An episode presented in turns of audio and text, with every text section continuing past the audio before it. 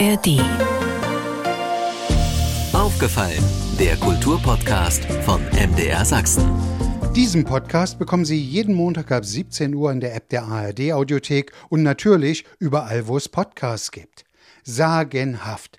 Seit 1. September hat Herbert Blumstedt an zehn Tagen sieben Konzerte dirigiert mit dem Leipziger Gewandhausorchester, dessen Chef er vor 25 Jahren wurde und bis 2005 blieb. Ich bin angetreten, da war ich 71 Jahre alt, also eigentlich pensionsfähig. Aber das wurde die beste Zeit als Rentner. Erfreuliche Kunde erreichte uns aus Görlitz. Das durch den Wassereinbruch heftigst beschädigte Theater am Demjaniplatz wird am 1. Oktober wieder eröffnet. Wir werden und wollen ab Oktober wieder im großen Haus spielen. Die Bühne ist ja trocken, gleichwohl noch nicht hergerichtet. Also es ist provisorisch, aber es ist vollwertig. Logisch, dass sich Intendant Daniel Morgenroth darüber freut, aber kommt man mit ihm auf die Zukunft zu sprechen, ist mit der Freude vorbei.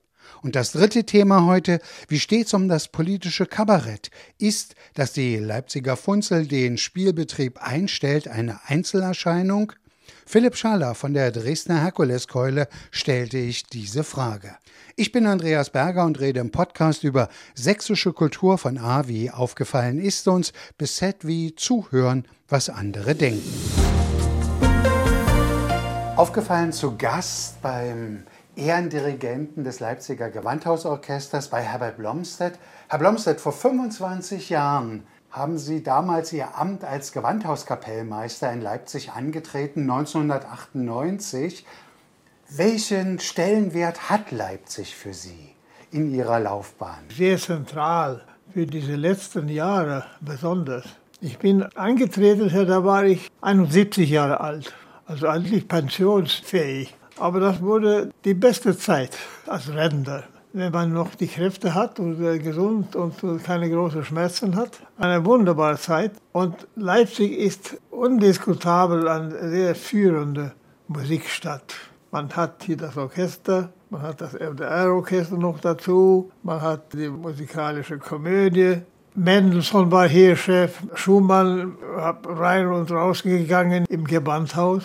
Aber ich dachte an etwas sehr, sehr Modernes, was mich überrascht hat hier in Leipzig. Die Bildzeitung hat hier eine Enquete gemacht und die Frage war, wer sind die 100 wichtigsten Personen unserer Stadt? Man hat 2000 Menschen ausgewählt per Zufall und das war erstaunlich. Nummer eins war der Oberbürgermeister, zweite war der Gewandhauskapellmeister, dritte war das in Leipzig lebende pensionierte Gewandhauskapellmeister. Vierte war der Thomas Kantor. Also auch der Oberbürgermeister war, war Musiker. Zu meiner Zeit war das Herr Lehmann Grube. Der spielte Bratsche. Musik war ein wichtiger Teil von seinem Leben. Der Nachfolger von Lehmann Grube war Wolfgang Tiefensee. Der spielte Cello. Der hat sogar mit mir einmal gespielt. Also auch der Oberbürgermeister hat sehr musikalische Aktivitäten. Das gibt es nicht in jeder Stadt. Das gibt es nicht in Berlin. Leipzig ist eine relativ kleine Stadt. Und die Musik hier wird, wird dann ganz zentral. Viele von den besten Orchestern sind nicht in der Hauptstädte, sondern in den kleineren Städten. Auch hier waren die, die wichtigen Musikverlage waren hier. Jeder Musikfreund hat die Noten von Peters und Breitkopf und Hertel. Also das ist unglaublich, wie, wie nahe die Musik zu der Oberfläche von der ganzen Kultur ist. Also das habe ich auch gespürt, als ich hierher kam, also vor, vor ich hierher kam. Sonst hätte ich vielleicht auch nach nicht Ja gesagt zu das Angebot, wenn ich nicht überzeugt war, dass das eine Stadt wirklich für Musik. Hier habe ich eine dank sehr dankbare Aufgabe. Die Aufgabe war schwierig. Am Ende der DDR-Zeit war das Orchester nicht in dieselbe Verfassung wie heute. Das war eine schwierige Zeit, eine Übergangszeit für das Orchester. Aber das haben sie wunderbar gemeistert und heute ist das ein unglaublich feines Ensemble. Vor einer Woche spielte wir in Luzern Festspiele, was ein Festival für die besten Orchester in der Welt sind. Aber alle wurden übertrumpft vom Gewandhausorchester. Das Orchester ist in glänzender Verfassung und das ist nicht nur das Ergebnis von der Arbeit von Anders Nelson, der sicher eine große Inspiration für das Orchester, für das Publikum ist, das ist das Resultat von vielen Jahren von, von Arbeit. Ich bin sehr stolz auf das Orchester. Also wirklich eine große Musikstadt.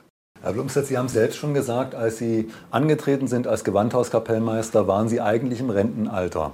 Sie haben jetzt Ihr ganzes langes Leben der Musik geweiht und werden heute immer als der dienstälteste aktive Dirigent gefeiert. Wird es einem irgendwann auch zu viel, dass immer wieder dieses Alter angesprochen wird? Ja, ich finde, das ist eine interessante Frage. Also erstens bin ich nicht sehr früh angefangen. Ich habe mein Debütkonzert gegeben mit der Stockholmer Philharmonie, dann war ich 27 Jahre alt. Heute, 27 Jahre alt, wenn sehr, jemand sehr begabt ist und keine Weltkarriere gemacht hat, dann ist das aussichtslos. Sprich Dudamel, ein Feuerwerk an, an Talent und ungewöhnliche Begabung. Als ich noch Anfänger war, 27 Jahre da war Dudamel so ein Chefdirigent für die besten Orchester der Welt. Das ist ein anderes Tempo in der persönlichen Entwicklung. Liegt auch an der Gesellschaft. Heute wird das Junge, das Spektakuläre sehr gefeiert, mit Recht. Das Frappieren, das, das Neue ist so wichtig heute. Ich fühlte mich immer als der Jüngste. Und deswegen ist das für mich noch merkwürdig, jedes Mal, wenn es heißt, der weltälteste Dirigent. Ich kann auch verstehen, der Publikum, der gar nichts von Musik versteht, das kann ich verstehen. 96 Jahre alt und, und ist fit, das ist ungewöhnlich. Also darüber wird geredet und da freut man sich. Die Fähigkeit, musikalisch zu beurteilen, wächst, glaube ich, ziemlich langsam. Ich fühle mich heute auch noch nicht zu jung, aber ein bisschen ehrfürchtig jedes Mal, wenn ich vor einem Orchester stehe. Bin ich gut genug, gut genug vorbereitet? Ist die Musik, die ich gewählt habe, wert zu spielen? Es schwebt alles, nicht wahr? Ein, ein guter Musiker hat immer viel Selbstkritik. Es kann auch zu viel werden. Zu viel Selbstkritik kann einen mörderischen Einfluss haben auf die Entwicklung. Eine Schlüsselfunktion für mich hat die einfache Liebe zur Musik. Jetzt bin ich überall der Älteste. Aber wenn man gesund ist und körperlich einigermaßen fit, dann ist das nur ein Vorteil, viel Erfahrung zu haben. Wenn man denkt, das kann ich schon, das kann ich schon, dann ist man schon fertig. Man muss immer wissen, dass es gibt noch Entwicklungsmöglichkeiten und die suche ich. Man fängt jedes Mal von, von neu an. Sie sind ja nun viel, weil Sie ja auch Ehrendirigent des Gewandhausorchesters sind. In Leipzig spüren Sie dennoch Veränderungen, wenn Sie mal vergleichen, als Sie 98 nach Leipzig gekommen sind oder dann 2005 wieder gegangen. Klingt das Orchester anders heute? Ja, unbedingt. Seit ich hier bin, habe ich das Orchester anders aufgestellt. Nicht die amerikanische Aufstellung mit Celli rechts, zweite Geige innen von den ersten Geigen, sondern erste Geige links von mir und zweite Geige rechts von mir. Ein Dialog. Das gibt ein völlig anderes Klangbild. Die Werke sind geschrieben für diese Aufstellung. Immer ein Dialog zwischen erster und zweiter Geige.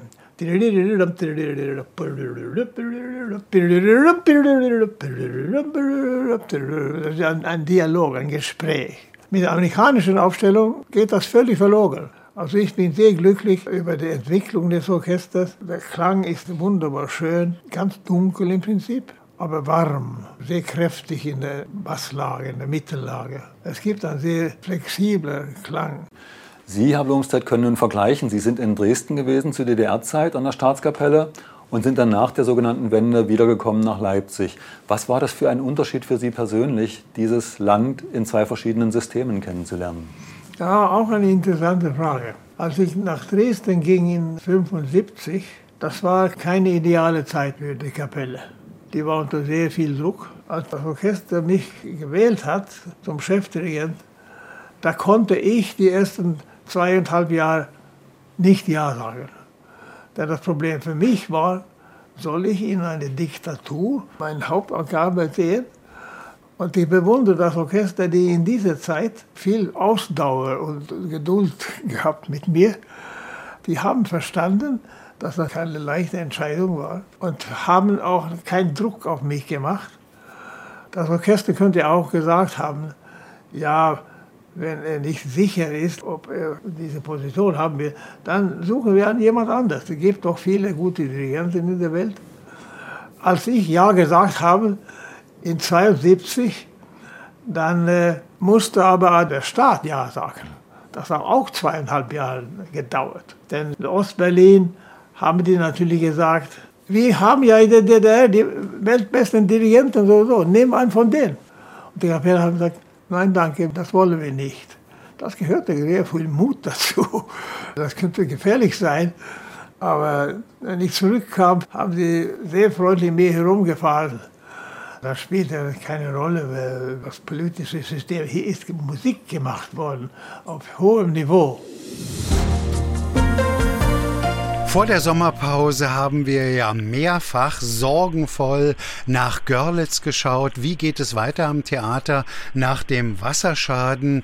Und haben des Öfteren die unterschiedlichsten Perspektiven mit Intendant Daniel Morgenroth ausgeleuchtet. Mit ihm bin ich jetzt auch für unser Kulturmagazin in Görlitz verbunden. Zunächst schönen guten Abend, Herr Morgenroth. Schönen guten Abend, Herr Berger. Ich frage mal ganz vorsichtig, nach der Pressekonferenz vorige Woche habe ich den Eindruck, Sie haben Grund zu verhaltenem Optimismus, was das Görlitzer Theater anbetrifft. Also das haben wir, Sie wissen ja ohnehin, ich bin gnadenloser Optimist, anders, anders geht das gar nicht. Und wir haben jetzt aber wirklich auch Grund zur Freude, denn wir können jetzt bekannt geben, dass wir, es stehen die letzten Genehmigungen noch aus, aber wir werden und wollen ab Oktober wieder im großen Haus spielen. Die Bühne ist ja trocken, gleichwohl noch nicht hergerichtet, also die Prüfflutanlage geht nicht, die Elektroanlage geht nicht. Wir haben jede Menge Beschränkungen, aber wir haben mit den Baubehörden, mit der Feuerwehr, den Prüfingenieuren, denen sei allen herzlich gedankt, wirklich Lösungen gefunden, wie wir einen provisorischen, aber vollwertigen Spielbetrieb auf der Bühne hinkriegen. Das heißt, heißt konkret, es gibt keine Stoffe mehr auf der Bühne, es gibt nur noch LED-Scheinwerfer, die sich nicht erhitzen können. Es darf gar nichts mehr auf der Bühne gelagert werden, damit die Brandlast minimiert ist. Wir haben keine Untermaschinerie, keine Drehscheibe. Wir haben nur noch sechs Züge statt 53, 50 Scheinwerfer anstatt 250. Also sind so einige Einschränkungen da, aber wir haben zumindest mal einen Raum, in dem wir wieder großes Theater machen können. Und das wird geschehen, zumindest musikalisch,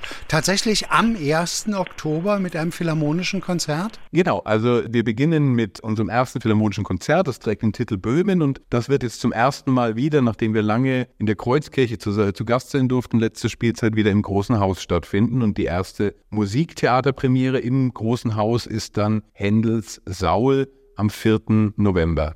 Denken Sie denn, und ich nehme mal an, Sie werden sich ja da auch kundig gemacht haben, dass das Publikum dennoch strömen wird, auch wenn man jetzt weiß, sie können sozusagen, zumindest was die technische Klaviatur anbetrifft, einfach im Augenblick nicht alles bieten. Das hoffe ich doch sehr. Also unser Publikum ist ganz großartig und ist uns auch wahnsinnig treu und wir haben sehr viel positive Rückmeldungen zur vergangenen Spielzeit erhalten. Also als wir ja im Kaufhaus, im alten Güterbahnhof, in der Synagoge, in der Gedenkstätte Stalag 8 gespielt haben, das waren ganz starke Auftritte, die unser Publikum auch sehr gutiert hat. Deshalb habe ich doch gute Hoffnung, dass sie jetzt auch wieder zu uns ins Stammhaus kommen, denn eines sei versprochen, es ist provisorisch, aber es ist vollwertig. Also wir sind ja die Künstler, wir sind die Kreativen, Das heißt alle Ausstatter, Bühnenbildner, alle Lichtdesigner, die arbeiten schon dran und ich habe jetzt die Bauprobe zum Saul gesehen. Das wird nicht weniger gigantisch, als wir es sonst von der großen Bühne gewöhnt sind. Also wir zaubern, was geht und ich verspreche gute und herausfordernde Unterhaltung. Um das gleich noch zu sagen, Saul wird dann am 4. November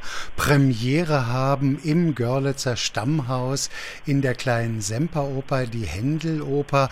Zumal man muss ja auch sagen, das, was Sie jetzt alles skizziert haben, Herr Morgenroth, betrifft ja die Auftretenden beziehungsweise alles, was für eine gelungene Inszenierung notwendig ist.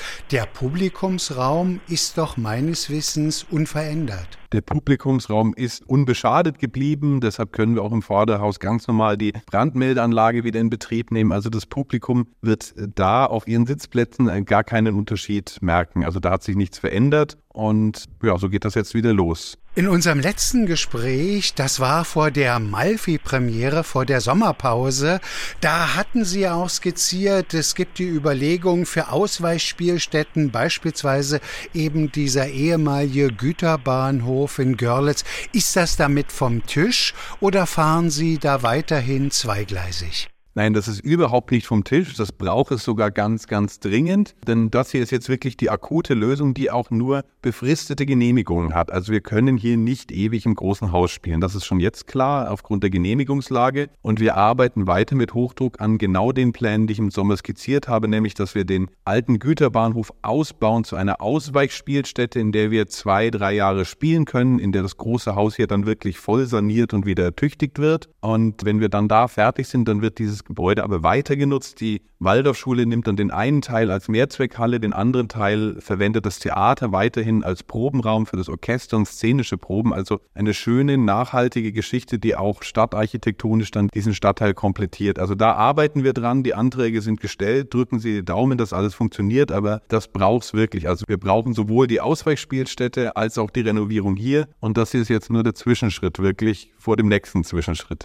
Gehe ich richtig in der Annahme, dass jetzt das Stammhaus auf jeden Fall erstmal bis Sommer 24 bespielt wird? Genau, also das ist der Plan. Also auf jeden Fall bis Sommer 24. Wenn unsere Pläne so funktionieren, wie wir wollen, würden wir nächstes Jahr am Bahnhof bauen und hätten den irgendwann gen Ende 25 hoffentlich abgeschlossen und könnten dann in der Spielzeit 25, 26 dort spielen und das mit der Haussanierung hier beginnen. Aber nächstes Jahr sind wir noch hier bis zum Sommer und es gibt ja auch Sommertheater wieder, diesmal wieder in einer klassischen Form, nämlich Musical. Es gibt Cole Porters Anything Goes, aber dafür an einem neuen Ort, nämlich direkt vor dem Theater, vor dem Kaisertrutz spielen wir da großes Sommermusical nächstes Jahr. Sind damit jetzt all die Rekonstruktion, Sanierungsvorhaben, die ja, glaube ich, im zweistelligen Millionenbereich kalkuliert waren, kalkuliert wurden, vom Tisch?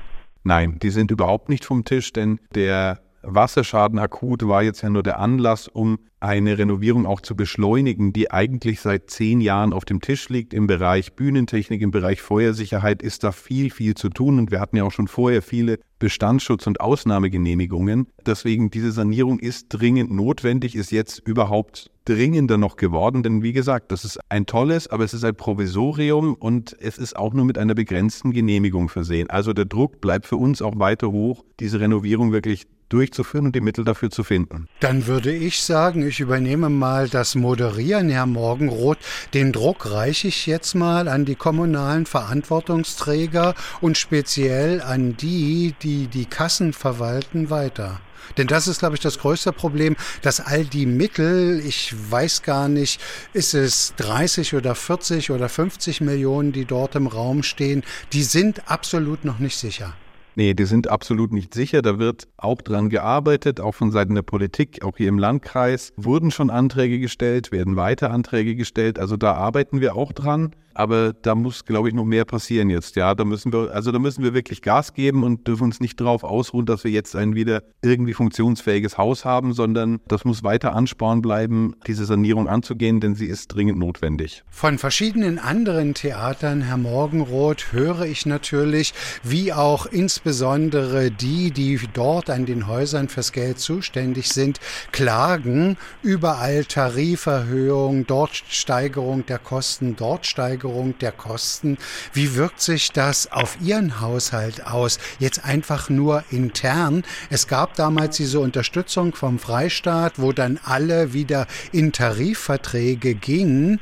Jetzt sagen manche, uns droht erneut, wir müssen in den Haustarifvertrag. Ja, also die finanzielle Lage des Hauses ist immer noch extrem angespannt bis desolat. Das war ja in der Presse hinlänglich zu lesen. Wir haben ein immer noch gigantisches Defizit von über 1,7 Millionen Euro allein in diesem Jahr. Und das ist so nicht zu stemmen. Ich glaube, dass der Haustarif kein Ausweg sein kann, denn Sie sagen zu Recht, vor vier Jahren wurde man mit großem Brimborium über den Kulturpakt, was ja ein tolles Instrument ist, zurück in den Flächentarif gebracht. Wenn man jetzt nach vier Jahren dann merkte, oh, das ist zu teuer, wir gehen doch zurück, fände ich das doch befremdlich. Und man muss auch dazu sagen, der berühmte Fachkräftemangel trifft die Theater in vielen Bereichen ganz hart. Und wenn ich versuche hier in einer Stadt am Rande der Republik Fachkräfte, die eh schon rar sind, anzuwerben und ihnen dann noch sage, wir zahlen aber auch noch weniger, dann brauche ich eigentlich gar nicht mehr anfangen zu suchen. Also ich sehe Haustarife als keine, keine Lösung.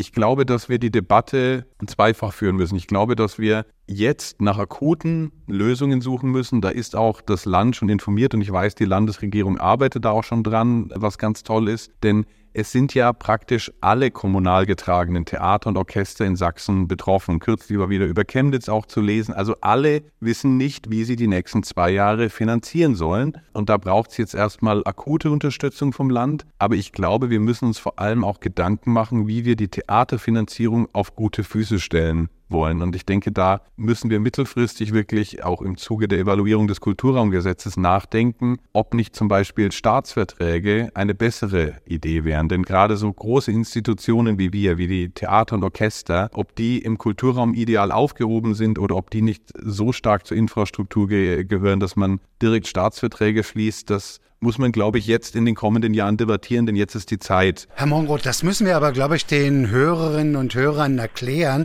was der Unterschied ist. Die Staatsverträge sind völlig unabhängig von der kommunalen Finanzierung. Genau, also es ist ja einfach ein unterschiedliches System. Sachsen hat ja ein, ein, ein ganz tolles System über das Kulturraumgesetz, sodass wirklich Geld in die einzelnen, in die städtischen und ländlichen Kulturräume fließt und dort vor Ort aber weitgehend autonom verteilt wird. Also jeder Kulturraum kann sagen, welche Institutionen ihm wichtig sind. Das Problem ist natürlich, dass diese Mittel immer nur alle fünf, sechs Jahre mal ein bisschen anwachsen und dann aber in der Zwischenzeit enorme Verteilungskämpfe entstehen. Und gerade große Institutionen mit viel Personal, wie wir es sind, die immer wieder mit Tarifsteigerungen leben müssen, darüber nicht ausreichend abgesichert sind. Und andere Länder, Bayern beispielsweise, macht dann einfach Staatsverträge mit den einzelnen Theatern. Und da, glaube ich, kann man schon diskutieren, ob es nicht sinnvoll ist, die Theater über ein anderes Förderinstrument, über Staatsverträge, über den Kulturpakt oder ähnliches zu finanzieren und die Kulturräume für die anderen Institutionen zu verwenden. Also die Theater sozusagen aus dieser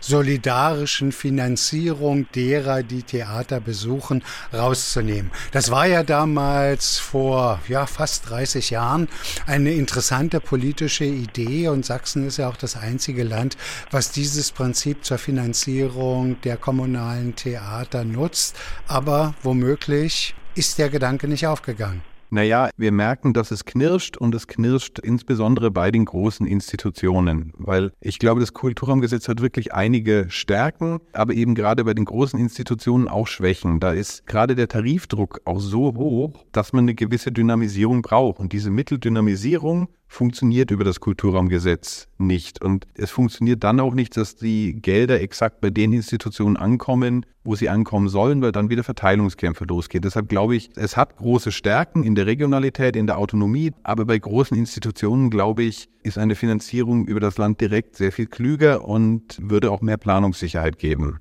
Aber fürchten Sie nicht auch, dass es dann wieder eine Debatte geben könnte, brauchen wir sowohl Görlitz, brauchen wir sowohl Bautzen, brauchen wir sowohl Zittau?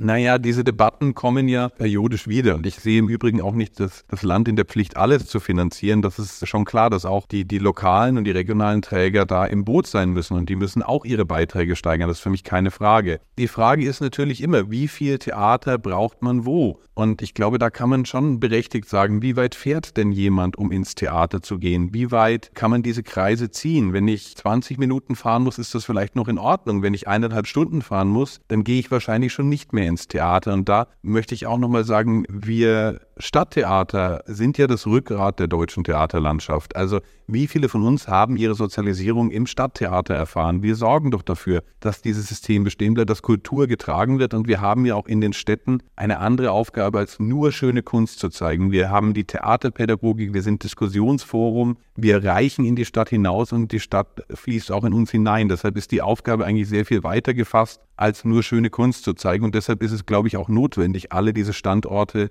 zu erhalten. Drücken wir die Daumen im Interesse der Theaterleute, zumal die Zeit ist dann auch wieder flugs rum. Ich denke, bis Jahresende muss da irgendwie gänzlich Klarheit herrschen.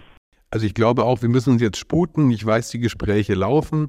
Und ich weiß, das ist auch sehr schwierig. Also der Landkreis Görlitz zum Beispiel hat immer noch seinen Haushalt nicht beschließen können. Da sind die Zwänge sehr groß und die Debatten umso härter. Also das zieht sich sehr, sehr lange hin und das ist gefährlich. Also da hm, braucht es jetzt schnell, schnell eine Lösung, äh, damit wir da vorwärts gehen können. Aber da will ich nochmal doch ganz schnell einhaken. Also es wäre ja. dann so, wenn dieses Modell der Staatsverträge greifen würde, dann wären Sie sozusagen aus der kommunalen Finanzierung raus.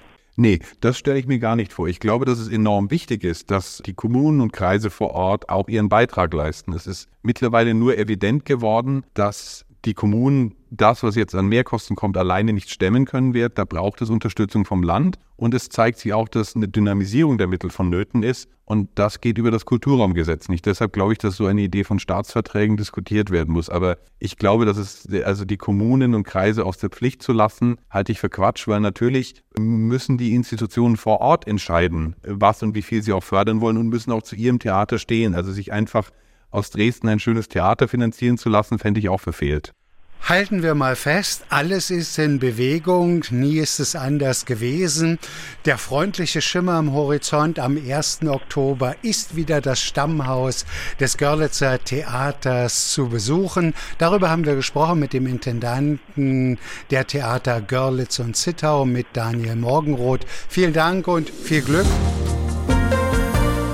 das dritte Thema heute, wie steht's um das politische Kabarett? Ist, dass die Leipziger Funzel den Spielbetrieb einstellt, eine Einzelerscheinung? Die Gesellschaft hat die Frage beantwortet. Das Kabarett Leipziger Funzel 32 Jahre auf dem Markt. Wir haben eine Pandemie erlebt über drei Jahre und natürlich daraus resultierend auch eine Veränderung des Publikums. Man muss also auf Deutsch gesagt das Kabarett komplett überdenken und auch das Konzept.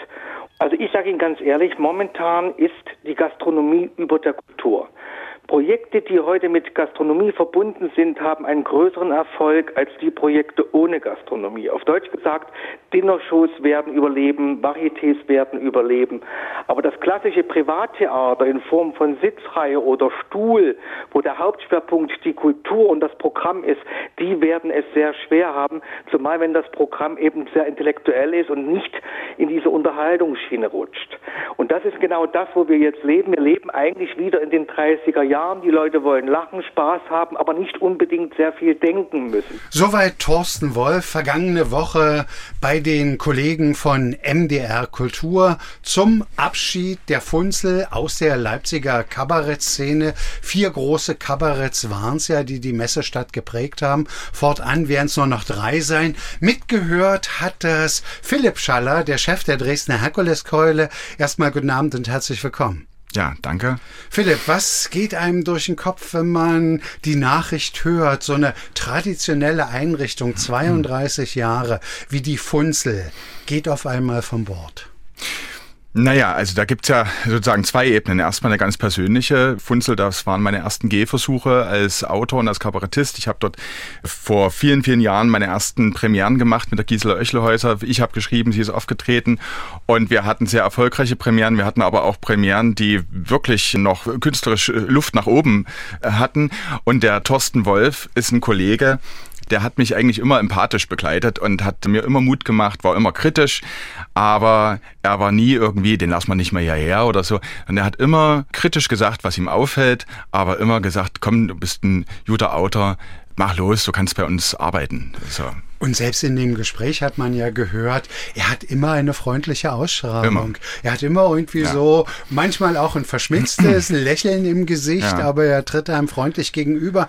Philipp, ich habe Sie eingeladen, weil der Gedanke, seitdem ich das gehört habe, mich dann doch immer wieder beschäftigt hat. Ich will nicht sagen, dass er mal wieder zu denen gehört, die sagen, das Kabarett ist tot.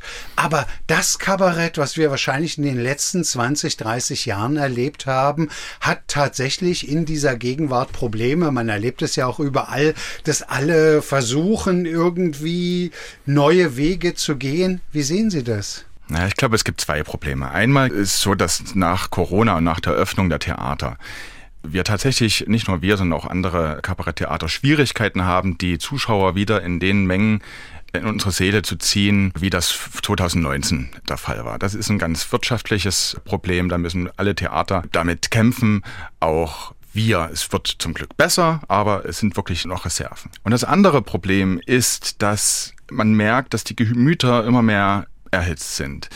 Ich habe schon gedacht, dass bei der Flüchtlingskrise die Gesellschaft gespalten war. Das war ja ein Spaziergang gegen das, was wir gerade erleben. Und diese polarisierten Menschen, die Gesellschaft sitzt da bei uns im Saal und nichts anderes. Und vor denen spielen wir jeden Abend. Und ich glaube, was sich verändert hat, ist, dass wir nicht mehr auf der Bühne sagen können, pass auf, so und so ist die Welt. Wir haben die Antwort, weil wir die bessere Meinung haben und weil wir die bessere Haltung haben, sondern wir gehen mit Haltung auf die Bühne, aber wir erklären nicht jeden zum Feind, der anderer Meinung ist. Sondern die Aufgabe, die gesellschaftliche Aufgabe ist es doch, dass wir wieder lernen zuzuhören, dass wir uns versuchen, andere Perspektiven einzudenken, ohne Haltungen zu übernehmen, aber einfach, damit wir wieder zu besseren Kompromissen und zu besseren Gesprächen finden. Und da muss ja das Kabarett auch einen Beitrag, finde ich, mit leisten um das abzubilden, aber natürlich nicht, dass wir sagen, wir, wir haben jetzt keine Haltung und wir, das ist alles egal, sondern wir nehmen einfach kein Eintrittsgeld dafür, dass wir eine Meinung haben oder dass wir wütend sind oder so. Dafür kann man kein Eintrittsgeld nehmen. Ein Punkt, den Thorsten Wolf angesprochen hat, und das gilt, glaube ich, auch schon bevor Corona war und all die Dinge, die Sie jetzt auch skizziert haben. Das Publikum entscheidet sich zum Teil jetzt kurzfristiger, also durchaus auch noch am Freitag oder Montagnachmittag gehe ich heute Abend noch irgendwo hin. Das mhm. ist das eine. Und zum anderen hat man den Eindruck, und ich kann es jetzt nur allgemein formulieren, dass das Unterhaltungsbedürfnis, also dass man, wenn man abends irgendwo hingeht, dass man dann im Grunde genommen von dem abgelenkt werden will, was man sowieso den ganzen Tag um sich hat. Hm. Ist das nicht gerade für Kabarett besonders schwierig dann? Ich bin mir da nicht sicher, aber wirklich im Wortsinn, dass ich mir nicht sicher bin. Das habe ich nämlich auch schon vor Corona und, und, und vor Ukraine-Krieg und allem erlebt dass viele Zuschauer kommen und abschalten wollen. Ich finde diesen Begriff ganz furchtbar. Ich kann ihn verstehen, sozusagen Kopf abschalten und das Gegenteil im Kabarett ist ja der Fall, man muss den Kopf anschalten. So, ne? Also das, das gab es schon immer und ob das jetzt größer geworden ist, das Bedürfnis oder nicht, weiß ich nicht. Wenn aber, und das ist das, was mir Mut macht, ich muss mir ja auch gucken, wo hole ich mir meinen Mut her. Verzweifelt kann ich ja oft genug sein. Wenn ich aber zum Beispiel im Gästebuch oder in einer, einer Google-Bewertung, läuft halt alles über Google, lese, da sind 30-Jährige und die sitzen in unserem Programm und sagen, sie fühlen sich abgeholt, weil wir auf der Bühne mit uns selbstkritisch umgehen. Dann geht mir das Herz auf, weil ich denke, okay, da haben Leute verstanden, was wir wollen. Und sofort ist ein Dialog möglich. Und ich glaube daran, dass es diese Menschen gibt und dass dieses Bedürfnis ganz viele Menschen haben. Und dass ein Programm kulinarisch sein muss, abwechslungsreich.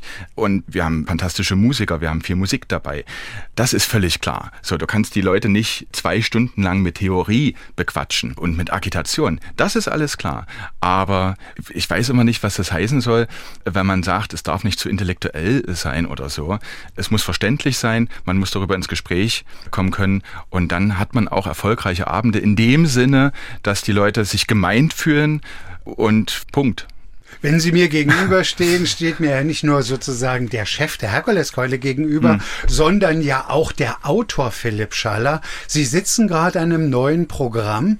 Reagiert man irgendwie auf das? Gibt es etwas, wo Sie dann sagen, nee, Philipp, das muss kurz, kürzer sein, das muss prägnanter sein oder das muss populärer sein, das muss mehr Schmiss haben? Ich meine, das ja, haben klar. Sie schon immer gedacht, aber ja. ist es jetzt trotzdem nochmal anders? Das, das, das nimmt tatsächlich zu, dieses, dieser Gedanke. Ich muss mich differenziert ausdrücken. Gleichzeitig ist ja die Bewegung im Kabarett, ich muss es auf den Punkt bringen. Also daher kommt die Pointe. Ich muss es verknappen und verkürzen und man fragt sich immer mehr oder ich frage mich immer mehr, ist diese Verkürzung, diese Verknappung überhaupt angemessen? Geht das so? Weil das Problem ist ja folgendes, es ist ja auch eine Empfindlichkeit, hat sich ja gesteigert bei den Zuschauern. Und zwar jetzt wirklich von allen politischen Lagern. Die AfD-Wähler, die bei uns im Saal äh, sitzen, werfen uns vor, wir dürften nicht die AfD kritisieren und satirisch angehen, weil das ist ja eine gewählte Partei, so als dürfte man eine gewählte Partei, demokratisch gewählte Partei nicht kritisieren. Aber genauso aus der anderen Richtung, die Linken und Grünen, sage ich mal, die greifen uns genauso an, weil während es gegen die AfD gar nicht grob genug mit einem Holzhammer sein kann, sagen sie, da müssen wir aber bei den Themen jetzt aber ganz sensibel sein und ganz differenziert. Also das denkt man schon immer mit und trotzdem kommt man dann auch in einem Gespräch natürlich mit Kollegen zu dem Punkt, sag mal, können wir diese Formulierung, diesen Gedanken so verkürzt darstellen, im Sinne auch, dass die Leute hören, es ist eine Verkürzung. Darum geht's ja. Ja, das ist, das ist entscheidend, dass die, dass die Leute mitbekommen, dass das verknappt ist und dass das einen Grund hat, warum es verknappt ist, weil wir auf einen bestimmten Punkt hinaus wollen. Theoretisch, aber ich kann es nicht besser erklären. Tut mir leid. Weil Sie das gerade angeschnitten haben, da muss ich auch herzlich lachen. Also früher als Grüne und SPD hm. und Linke in der Opposition war, konnte es im Grunde genommen nicht derb und heftig genug gegen Angela Merkel und Natürlich. Co. vorgehen. Jetzt, wo sie selbst zum Teil eben in den Länderparlamenten oder in der mhm. Bundesregierung in Verantwortung sind, gibt es eine Sensibilität, wenn sie kritisiert werden, dass man nur staunen kann. Ja, die gibt's. Man muss ja auch sagen, momentan ist so eine Stimmung in der Bevölkerung, ist mein Eindruck, die Grünen sind an allem schuld. Ich bin damit vorsichtig, weil natürlich stimmt es, das finde ich, dass nicht nur die Grüne, sondern auch die anderen Regierungsparteien in ihrer Kommunikation desaströs sind seit Regierungsantritt. Die Grünen sind mit einem solchen Vorschusslorbeeren angetreten und sie haben es innerhalb kürzester Zeit verspielt.